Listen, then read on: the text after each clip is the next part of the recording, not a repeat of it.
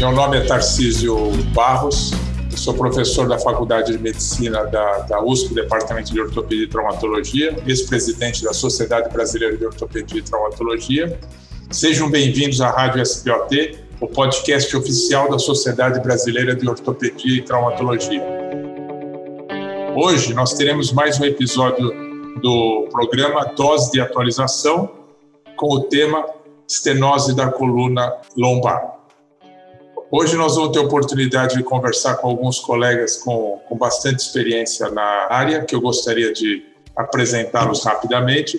Professor Alexandre eh, Fogaça, que é professor associado da Faculdade de Medicina da USP, livre docente do Departamento de Ortopedia e Traumatologia do Hospital das Clínicas e presidente da Regional de São Paulo da SBOT do ano 2021.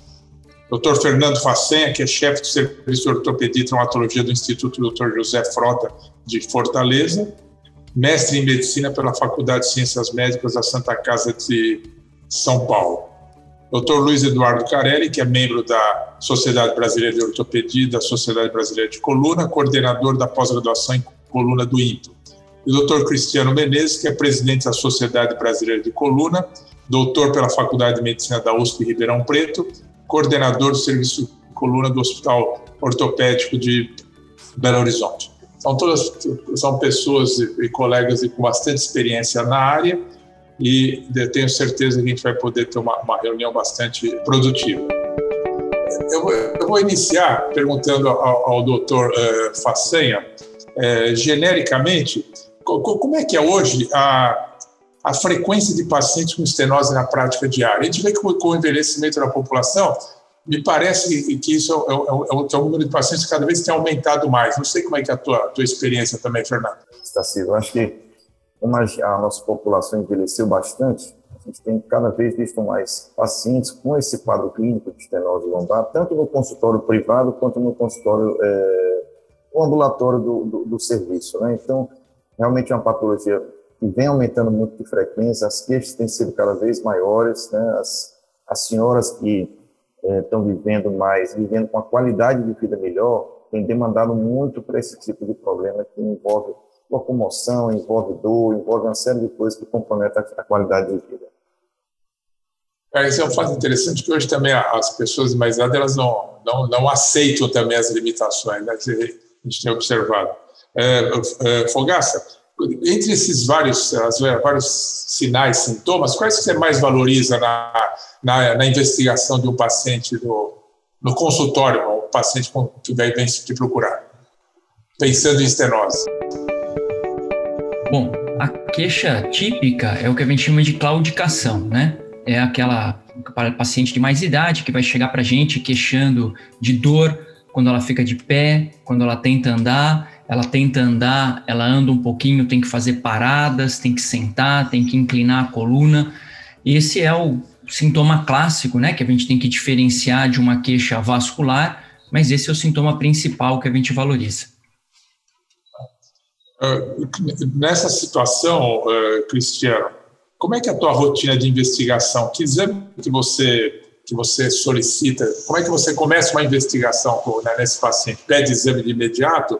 Trata ou já, já, já, já vai direto para fazer os exames? Nossa abordagem atualmente, primeiro colhendo uma boa história, que é uma história típica, a gente sabe que a estenose, é, por conta desses motivos que foram falados pelo Façanha e pelo Fogaça, é a maior causa de cirurgia, de indicação cirúrgica em pacientes de coluna acima de 65 anos, embora, obviamente, nem todos vão precisar de cirurgia.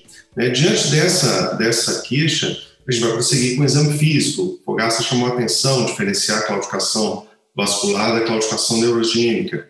Então, é, através da história do exame físico, a gente já tem assim, uma perspectiva bem interessante do que está acontecendo com esse paciente. Normalmente, no ambulatório de coluna, a gente segue pedindo radiografias simples, né, é, dinâmicas da coluna, que já te dão assim, uma boa ideia, um bom parâmetro do que está acontecendo. E aí, realmente, se a suspeição diagnóstica tiver bem embasada, o próximo exame que eu pediria seria uma ressonância magnética, que vai ser aquele que vai confirmar realmente a, a presença ou não da estenose.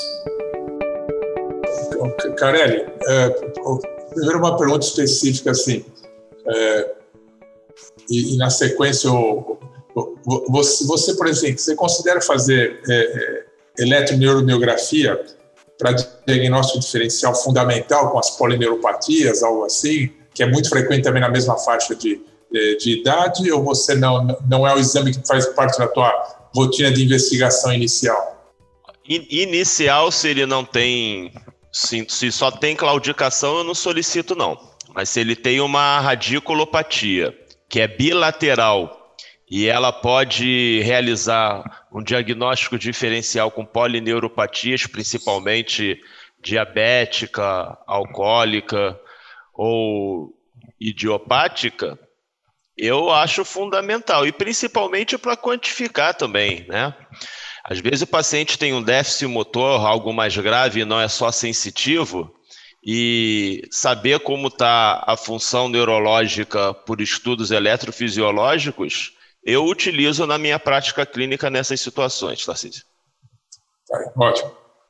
É, é, uma vez que se foi feito um diagnóstico de, de estenose, é, você começa com algum tratamento conservador? Como é é a tua ideia? E se começar, com qual tratamento conservador que você faz? Dependendo do grau de estenose, a gente pode tratar conservadoramente assim, a grande maioria dos casos, né? É, a gente percebe que os pacientes com estenose mais leve, eles respondem bem ao tratamento conservador.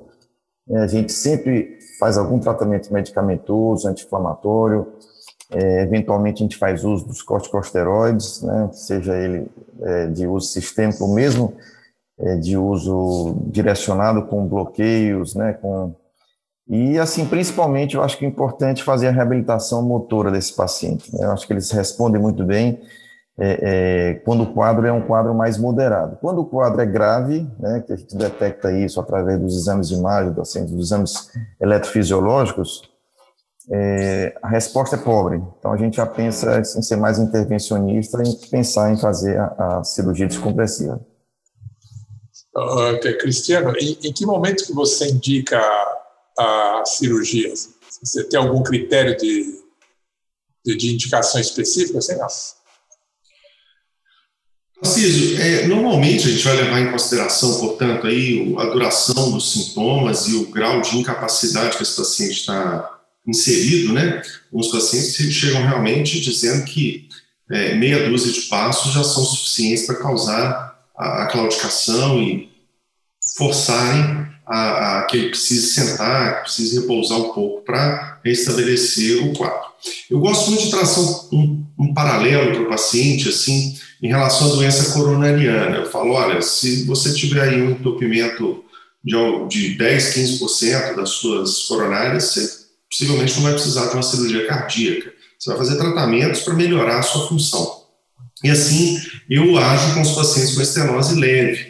Eu falo, olha, essa estenose ela está em evolução, não necessariamente isso vai te causar algum problema mais grave no futuro, mas definitivamente melhorar sua condição cardiorrespiratória, sua condição aeróbica, perder peso, tirar alguns hábitos ruins, como por exemplo o tabagismo, é, podem trazer um resultado muito bom junto à fisioterapia e exercícios é, adequados. Quando a estenose é moderada, é que a gente coloca para o paciente essas duas opções. Fala, olha, veja bem, vamos tentar o tratamento conservador, mas pode ser que ele não faça efeito. Agora, se o paciente já tem estenose grave, aquela estenose realmente muito significativa e o paciente está muito sintomático, aí nesse paciente eu já indico a cirurgia, porque eu acho que cada momento aí de qualidade de vida vale muito para esse tipo de situação. Carelli, só, só uma, uma, pergunta, então, agora entrando no, no, no caminho da cirurgia. Assim. É, como é que é a sua orientação geral em termos de, de, de técnica de abordagem? Vamos imaginar uma, uma estenose pura sem instabilidade associada. Assim. Então, essa é uma boa pergunta, né? Muitos generalistas perguntam o que, que se faz hoje em dia com, com a cirurgia? A gente sabe que está em constante evolução e nessa subespecialidade da, da coluna, Continua ainda a descompressão direta com hipertrofia de ligamento amarelo, a técnica mais usualmente realizada. Mas não esquecer que hoje em dia existem é, outras técnicas cirúrgicas tão boas quanto, é, com menos morbidade. Então, dentro do arsenal de tratamento do, desse paciente, se cabem as cirurgias minimamente invasivas, sejam elas com mini acesso para descompressão. Muitos colegas já têm um, um desenvolvimento técnico até para realizar essa descompressão do canal por videoendoscopia.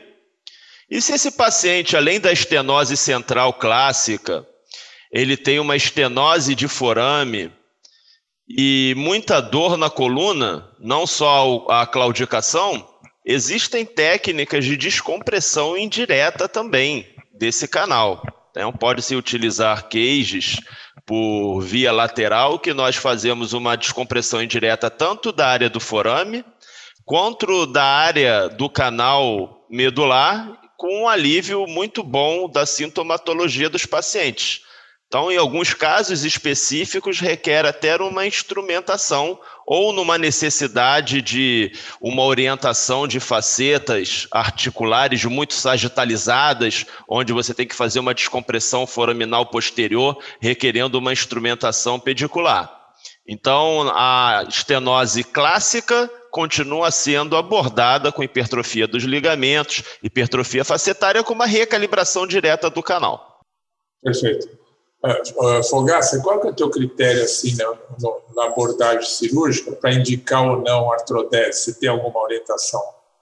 Bom, professor, a gente sempre começa do menos para o mais, né? Então, se é um caso que a gente consegue resolver só com uma descompressão, a gente sempre prefere a descompressão, seja ela aberta, seja ela endoscópica ou percutânea. Mas, quando o paciente tem sinais de instabilidade, quando tem uma listese móvel, quando nos exames você vê líquido na faceta, quando ele tem uma orientação de faceta desfavorável para descompressão, como falou o Carelli, e você tem o risco de você mesmo causar uma instabilidade ao fazer a descompressão, esses são os principais é, indicadores aí para você associar a descompressão à artrodese. Então, seria quando a gente tem sinais francos de instabilidade ou quando no nosso planejamento, a gente imagina que nós vamos causar uma instabilidade durante a descompressão. É, eu vou só citar um, aspecto de experiência pessoal, mas em geral, naqueles momentos que, que você fica em dúvida se faz ou não a artrodese associada, em geral, eu, eu me lembro de muito mais arrependimento de não ter feito a artrodese do que de ter feito. Então, algumas vezes você opta por não fazer, você quer ser mais econômico, e depois o paciente evolui com uma instabilidade que até fosse previsível no momento inicial. É, fazer outra, só, só uma pergunta que, que, aparece, já houve uma época que, que, que chegou a ser muito vendido na, na literatura a ideia daqueles espaçadores posteriores que era uma forma que eles faziam até de tentar fazer com anestesia é, local, abrir espaço, fazer uma descompressão indireta. Você chegou a ter experiência com esse material, não?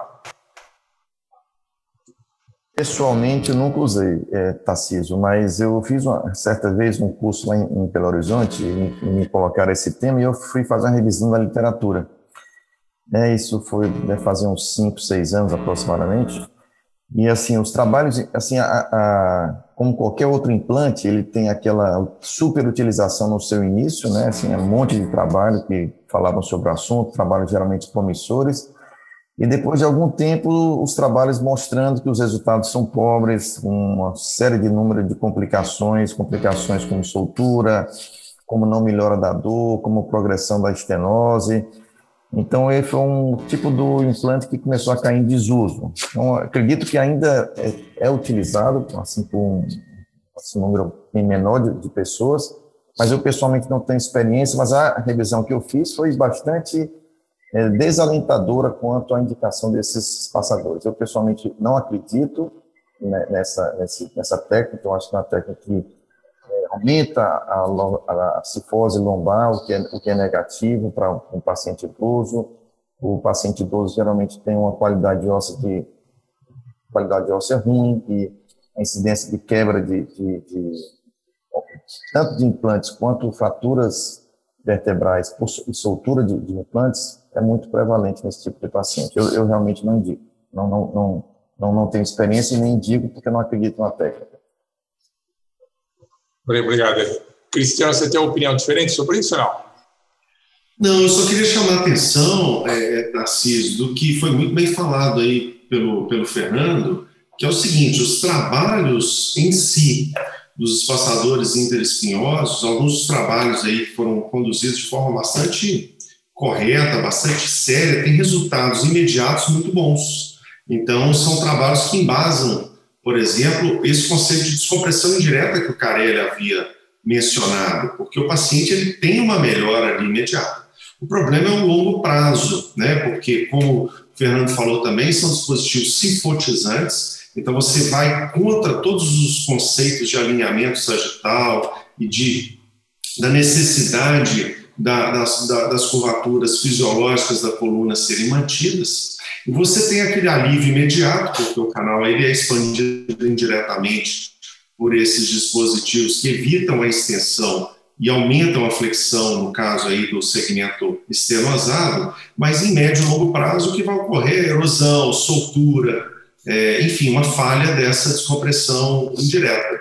Então, é, é, apesar de alguns dos bons autores aí, pessoas respeitadas internacionalmente, terem defendido no primeiro momento, porque os resultados imediatos poderiam até ser animadores, em médio e longo prazo, realmente, é, eu não acredito nesse tipo de dispositivo, não. Obrigado.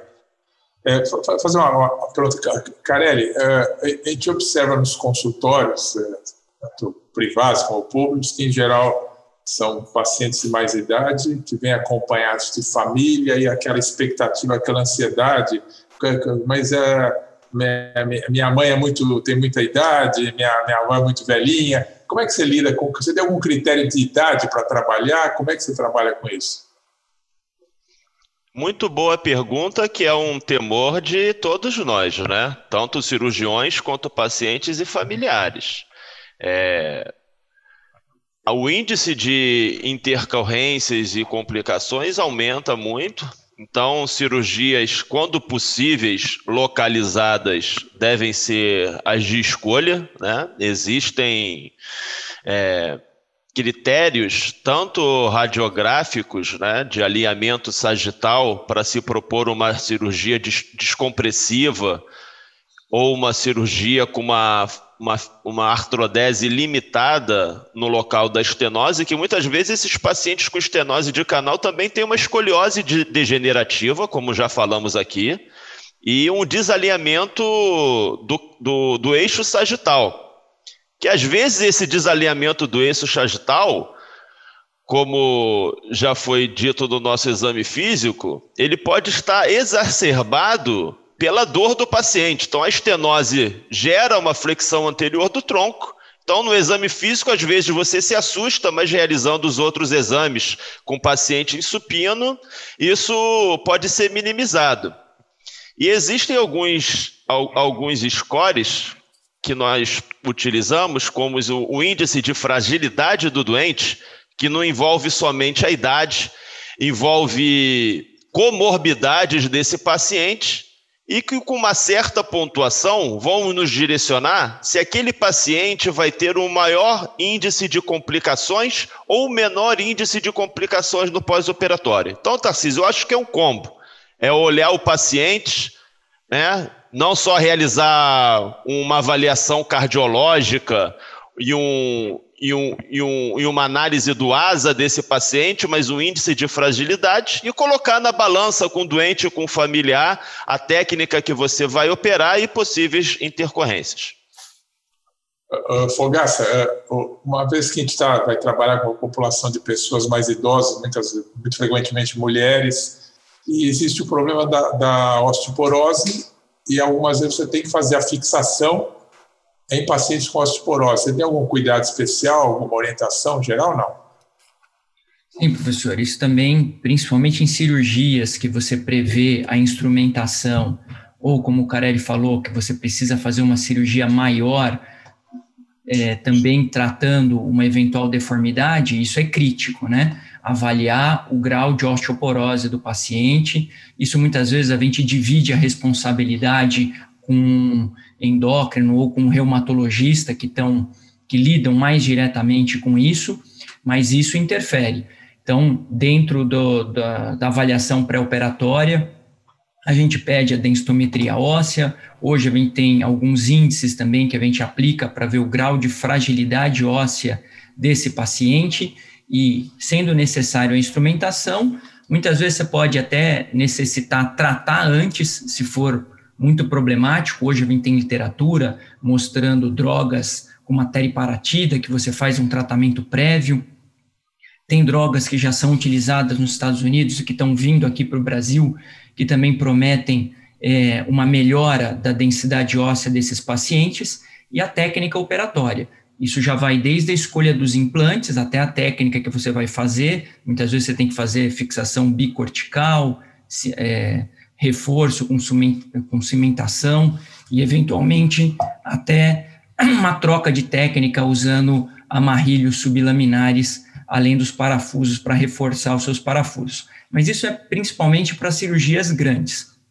Como o Carelli falou, a gente sempre tenta manter o mais simples possível e o menos invasivo possível na população de mais idade para ter menos complicação.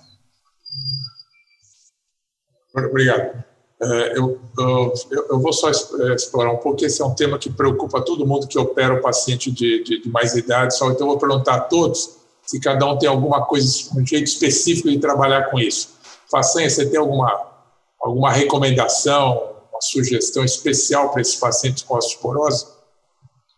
Eu acho que o que foi colocado aqui, Tarcísio, é com relação ao seu mínimo assim, o menos invasivo possível nesse paciente, geralmente são pacientes de mais idade.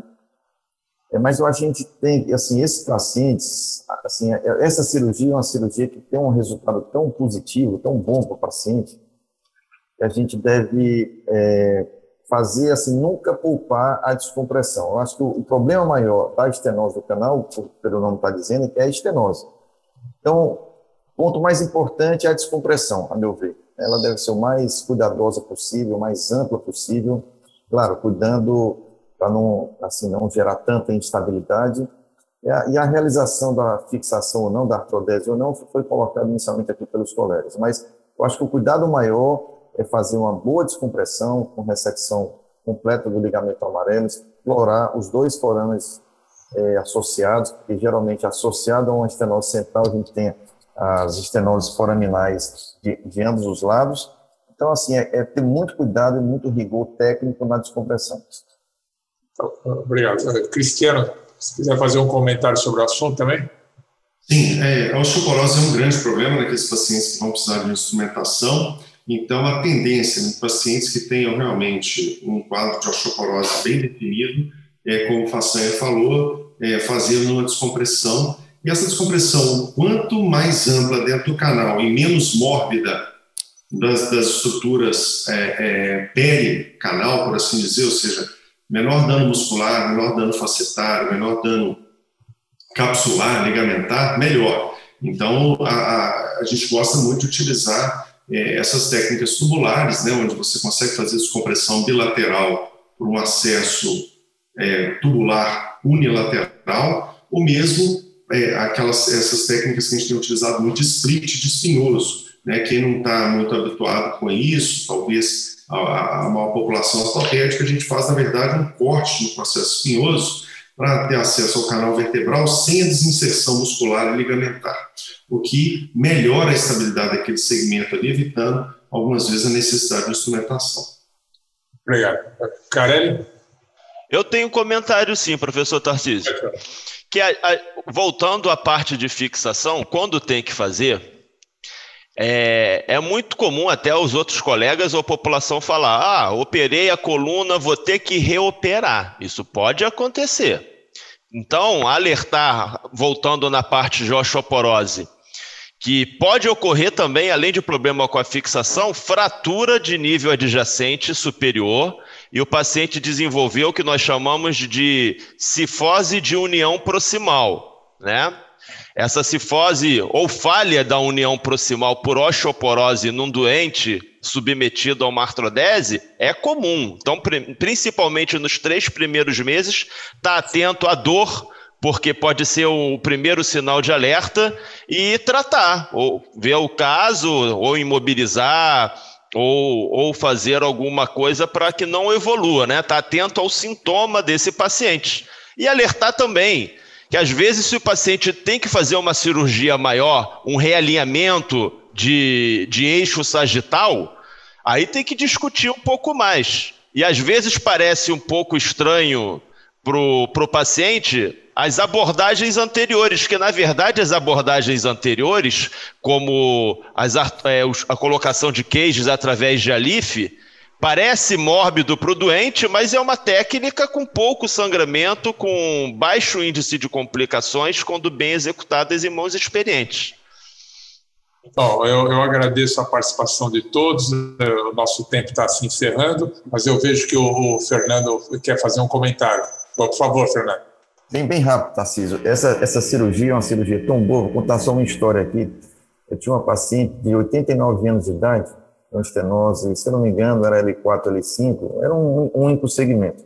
Paciente muito limitada, foi no consultório aquela, aquela senhora ativa que não conseguia, mais, não conseguia mais andar, e a gente fez uma cirurgia descompressiva com artrodese, assim, graças a Deus evoluiu tudo bem, e na comemoração de 90 anos dela, ela me mandou um convite, até estranhei o convite, mas eu me senti na obrigação de ir, e quando foi para dançar valsa, ela, a primeira pessoa que ela me chamou para dançar valsa foi o, me chamou para dançar valsa, esse aqui foi meu médico que me deu, retornou a qualidade de vida. Então, só esse, esse, esse relato aqui, para saber que muitas vezes a gente está com um paciente idoso, que a família tem medo da cirurgia, mas é tão gratificante e, e reabilita tanto uma, uma senhora de 90 anos de idade, e assim eu quis colocar esse depoimento aqui para falar que foi uma coisa muito muito bacana, muito legal que, que aconteceu na minha prática médica. Você, você sabia dançar a valsa, fazer? Eu tentei, eu tentei. então, eu agradeço a participação de todos. Tenho a impressão que foi uma reunião muito produtiva, muito útil para o ortopedista em geral.